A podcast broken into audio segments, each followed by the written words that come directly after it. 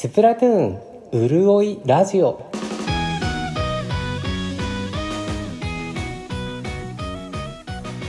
はい、おはこんばんちは。カレーライネと申します。このスプラトゥーンうるおいラジオは、スプラトゥーンの1プレイヤーである私カレーライヌが、スプラトゥーンであった楽しかった思い出をお話ししていくポッドキャスト番組です。さあ、皆さんのこの1週間のスプラトゥーンライフはいかがだったでしょうか？あの、今週もね、いろいろありましたね。予備祭り始まりました。フェスの前にやるイベント、予備祭りですね。フェス自体は2月11日土曜日の朝9時から2月13日月曜日の朝9時までの48時間となっておりますのでね、忘れないようにチョコのフェス出ていきましょう。そして、今週、今日、ちょうど今日、えー収録してるの月曜日ですけど発表がありました。スプラトゥーン甲子園2023ということで、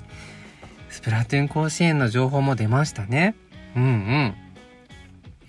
スプラトゥーン甲子園というのは、まあ、スプラトゥーンやってるプレイヤーが集まって大会を開くというイベントです。一般の部と小学生の部2つに分かれていて、なかなかね、あの、大会に出ること自体もなかなか強運の持ち主じゃないと出られない。まあ実力もですけど、というようなイベントになっておりますね。で、今回の、えっ、と、イベントの場所というかですね、この大会の場所、関東地区大会は幕張メッセ。北海道地区大会は、えー札幌ですね。アークセス札幌大展示場とのことです。東海地区大会はポートメッセ名古屋。近畿地区大会はインテックス大阪。そして九州地区大会はマリンメッセ福岡ということで、あとオンライン大会がね、控えてるということになっておりますよ。うんうん。これもね、小学生以下が参加できる小学生チームなんかにね、子供の頃出ようものなら思い出がいっぱいになるんじゃないでしょうか。あの、こちらのポッドキャストへのお便りもですね、子供さんのいらっしゃる方からのお便りもいただいておりますのでね、もしよかったらこう、実力というのもあるのかもしれませんが、こう、くじ引きとか、なんでしょうね。宝くじに応募する感覚で、スプラトゥーン甲子園応募してもいいんじゃないでしょうかね。うん。あの、一般の部ではですね、もちろん、あの、私参加した経験はないんですけれど、ツイッターでフォローしているプレイヤーの方がね、参加するなんていうことは、これまでありましたのでね、そういった時は陰ながら、あの、配信で応援したり、手に汗握ったりしていたものです。あとはあの、フォロワーの、フォローフォロワーの方が、あの、大会に、あの、行くよっていうことで、なんかこう、大会に行くレポートみたいな形式でツイッターにね、情報が流れてくるとね、それも見てるの楽しかったですね。今ここの、あの、高速乗ったよとか、大会の会場着きましたとかっていうね、情報を見るのも、なんかいいものですね。あの、普段、イカちゃんの世界で、あの、一緒に縄張りしてる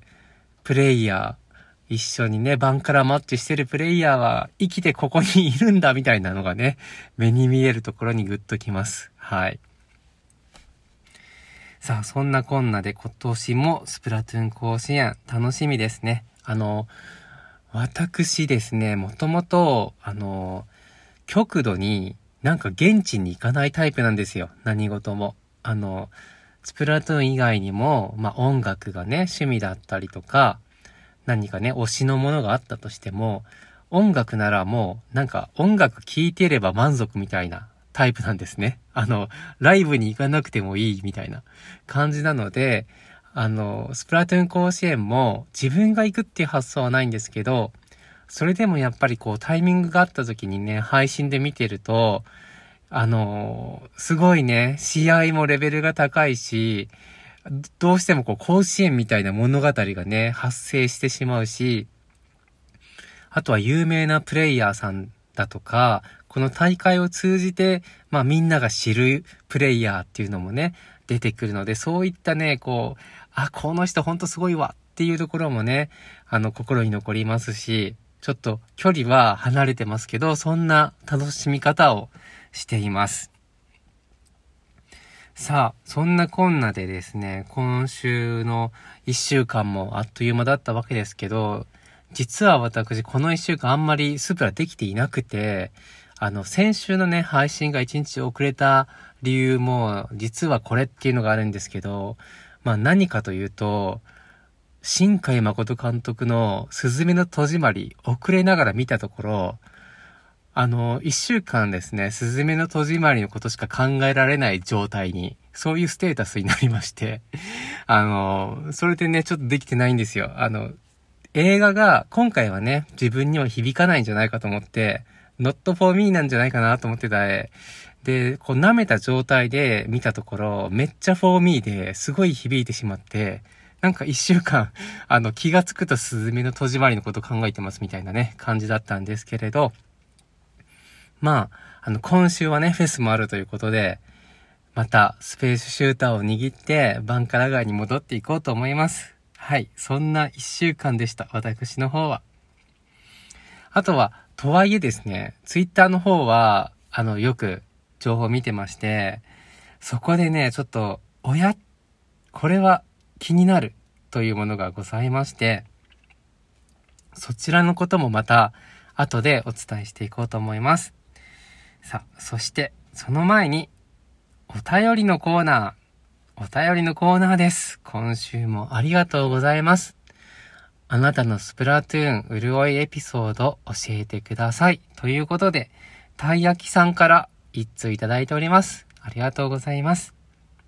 皆さんのね、応募で成り立ってますからね。はい。では早速、たい焼きさんからの応募のお便り読んでいきます。潤いエピソードはこんな風にお便りいただいています。いい大人が本気になれることに潤いを感じます。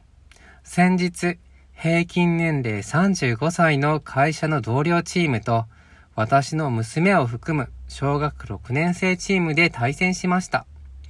いい大人が本気で緊張して、本気で勝ちたい一心で全力を尽くしましたが、結果は5勝7敗で惜しくも敗れました。でも、大人になってからこんなに緊張と興奮をしながらゲームに熱中したことなんてなかったな。なんだか子供に戻ったように楽しめたことに感動しています。これもスプランのおかげ、潤いを与えてくれて感謝です。という風にいただいております。ありがとうございますです。いやほんとそうですよね。ちょうどね、スープラの、あの、甲子園のね、スプラトゥーン甲子園の情報も来ましたけれど、年齢に関係なくね、あの勝ちたい一心っていうのがね、芽生えるのがいいですよね。もうなんか、それこそね、あの人間、人間、荒さ、アラフォー過ぎてきますとね、心もいささか枯れてくるものです。はい。何かね、あのー、燃える心とかね、何かこう突き進むような馬力もね、ちょっとなくなってくるかもしれませんがね、スプラトゥーンやればね、まだまだ勝ちたい心というのが自分にもあったものだと気づくのではないでしょうかね、多くの人が。そしてこのね、シチュエーションもいいですよね。娘さんとあの、一緒のチームで、で、しかも会社の同僚とっていうところで、あの、半径5メートル以内のみんなでこんなに盛り上がれるっていうところもね、いいですよね。またこのね、結果が5勝7敗っていう、すごくいい戦いしてるっていうところもね、なんか想像しますよね。5勝5敗の時もあったのかなとかね、追い上げて5勝になったのかなとか思っちゃいますけどね、このぐらい、こう、拮抗したバトルだとね、いいですよね。なんかあの、リアルのみんなとやれたら、なんかちょっと、その後は、は、会って話すのも楽しいですよね。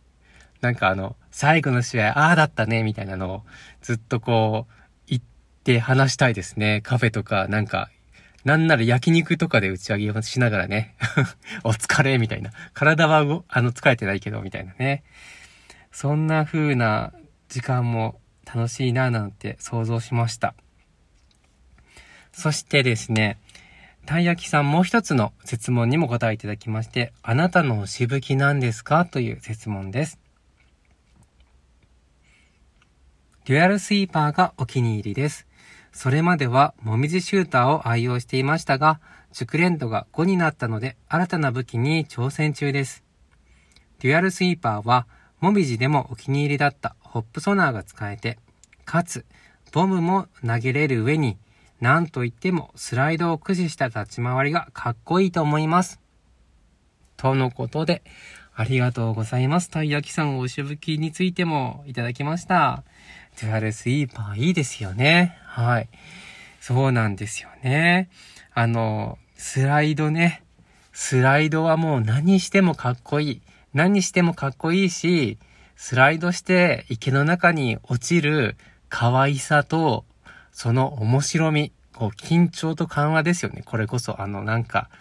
本当に0.1秒を競うバトルの中でスライドして水没すると思わずふって気が抜けて何やってんだろう俺みたいなねところもあってそれもそれでね楽しいところもありますね。そしてもみじが熟練度5ということでこれはなかなかなかなかプレイされてるんじゃないかと思います。熟練度5はねちょうどあの私もなりましたけど、スペースシューターで。なかなかね、道のり長かったので、これはもみじかなり極められたんじゃないでしょうかね、たい焼きさん。そうですね。やっぱ、あの、同じスペシャルから、こう、違う武器を使うっていうのはね、一ついいですよね。愛着のあるホップソナーで、ちょっと射程の違うデュアル行ってみようかみたいなところもね、いいですね。うんうん。デュアルスイーパーのことは前回話しましたが、あの、そうですね。やっぱりね、あの赤色が好きですね。これもう何回でもお話ししていこうと思います。私、このポッドキャストで。デュアルスイーパーの赤色かっこいいという。デュアルスイーパーの赤色かっこよくて、なんか、あれだけ赤い、なんか真っ赤な靴を買っちゃったぐらい好きなんですよね。なんか、そう、身近な持ち物に赤色が増えてくんですよ。不思議なことに。デュアルを握り続けると、そういう楽しみもね、ありますしね。また、たい焼きさんも、もみじから、まあ、熟練度5になったっていうことに、今、デュアルをね、試してますよということなんですけど、デュアルも気に入ったらね、あの、デュアルのアイテムを、デュアルのアイテムって言っても、公式アイテムはありませんけれど、赤いものですとかね、何かこう、デュアルっぽいものをね、集めるのも楽しいんじゃないかと思います。そんなところでお便りは以上なんですけれど、ツイッターのスプラウルラジの方では、またお便りいただいておりますので、そちらの方をお読みしようと思います。スパネーさんからスプラウルラジのハッシュタグでメッセージいただいています。これは押し武器についてですね。お気に入り武器はもちろん赤スパ。これは赤スパッタリーということですよね。歯ブラシがついてて絶妙なマゼンタカラーが最高に可愛い。これまで営業として現場最前線で戦い続けている私ですが、職業としては前職も今もお客様の人生に搬送するサポーター。前線武器でありながらもサブスペで味方サポート。まさに私の人生。ということで、面白いメッセージありがとうございます。これは、あの、自分のですね、働いてる職業と武器が、こう、シンクロしてるというようなね、メッセージではないでしょうか。そう、あの、赤スパのマセンタカラーもね、可愛いですよね。あの、あの小ささならではの、あのマセンタの配色具合が可愛いっていうね、のはね、私思うところです。で、このね、営業とスパッタリーっていうのを言われてみると、なんか本当に よく似合うなっていう感じがします。あの、スパッタリーで、こう、ビーコン立てて飛んでくるとか、営業らしい、こう、とりあえず、とりあえずあの、行ってみましょうっていうね、この行動力の化身。このあたりがね、スパッタリーっぽいかなと思いますね。なんかあの、武器で性格占いみたいなのありますけど、意外と本当に、あの、就活するときに、スプラトゥーンでこの武器持ってる人の適性はこれだよみたいなのとか、意外となんか当たってるんじゃないかなって個人的には思いますね。はい。スパ姉さんありがとうございます。お便り。また、あの、営業としての、なんて言うんでしょう。心、営業魂を活かしたスパッタリーのムーブを拝見させていただこうと思います。あの、ツイッターでね、プレイ動画とかがあっていたら、拝見させていただこうと思います。はい。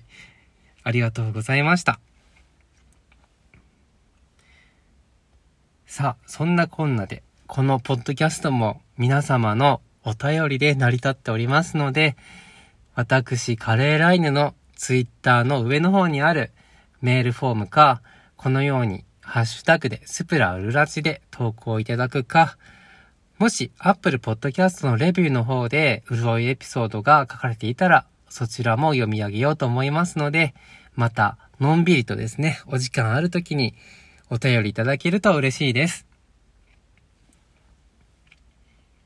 さてさて、そんなこんなで、ちょっと先ほど話しました、あの、ツイッターで見かけて気になることっていう話なんですけど、これはですね、サーモンランのビッグランの話です。ビッグランでですね、ツイッターの一部で、もしかしてあと6回なのではっていう噂が出てまして、で、この噂をツイッターでこうチラッと見た瞬間には、えー、あと6回しかないの？もっとあるでしょうっていうような印象を僕持ったんですけれど、あのー、こんな説があるよっていうところで言うと、スプラ2のですね、ミステリーファイルっていうゲーム要素がありまして、まあ、あの、ストーリーモードをね、クリアしていくさなかでゲットできるアイテムで、ミステリーファイルっていうのがあるんですけど、このスプラトゥーンの世界の秘密が書かれているファイルなんですよね。で、そこの、マダイによる予言書っていうのがありまして、で、そこのマダイによる予言書に、あの、7つの輪っていうのが出てくるんですよ。7つの輪が上がると、海から赤き魚が現れるっていうような、そういう予言がしてあるんですよ。で、この7つっていうのが、ビッグランの回数なんじゃないかっていうような予測をされている方がいらっしゃって、で、まあね、先ほどこうお伝えした通り、いや、7つは少ないから違うんじゃないかな。確かに赤き魚は鮭だよ、だけども、ってちょっと思ったんですけど、そうですね、思ったんですけど、あのー、一応今現在、公式でスプラが、こう2年間アップデートし続けますよっていう宣言をしてまして、現時点で。で、まあ、もしかしたらね、2年過ぎる直前には、アップデートをもう1年伸ばしますとか、半年伸ばしますっていうアナウンスが入るかもしれないんですけど、現時点ではまあ2年になってるんですよね。で、このビッグランっていうのが開催されたのが前回ですね。1回目開催されたのがシーズン2のチルシーズン。今のシーズンがこう開催されたタイミングなんですよ。で、2年ってことは、1シーズン3ヶ月とした場合に、合計8シーズンあるわけですね。で、8シーズンあるうちの1シーズン目はビッグランがなくて、2シーズン目からビッグランがあるっっていうことは、お確かに1シーズンに1回ビッグランがあるとすれば残りあと6回だね、ということで、ちょっとそれを計算して、ああ、もしかしたら本当かもって思うようになりました。そうするとね、ビッグランがなんか貴重に思えてきて、あの、次のね、スケジュール管理頑張るぞっていう気持ちが若干芽生えてきました。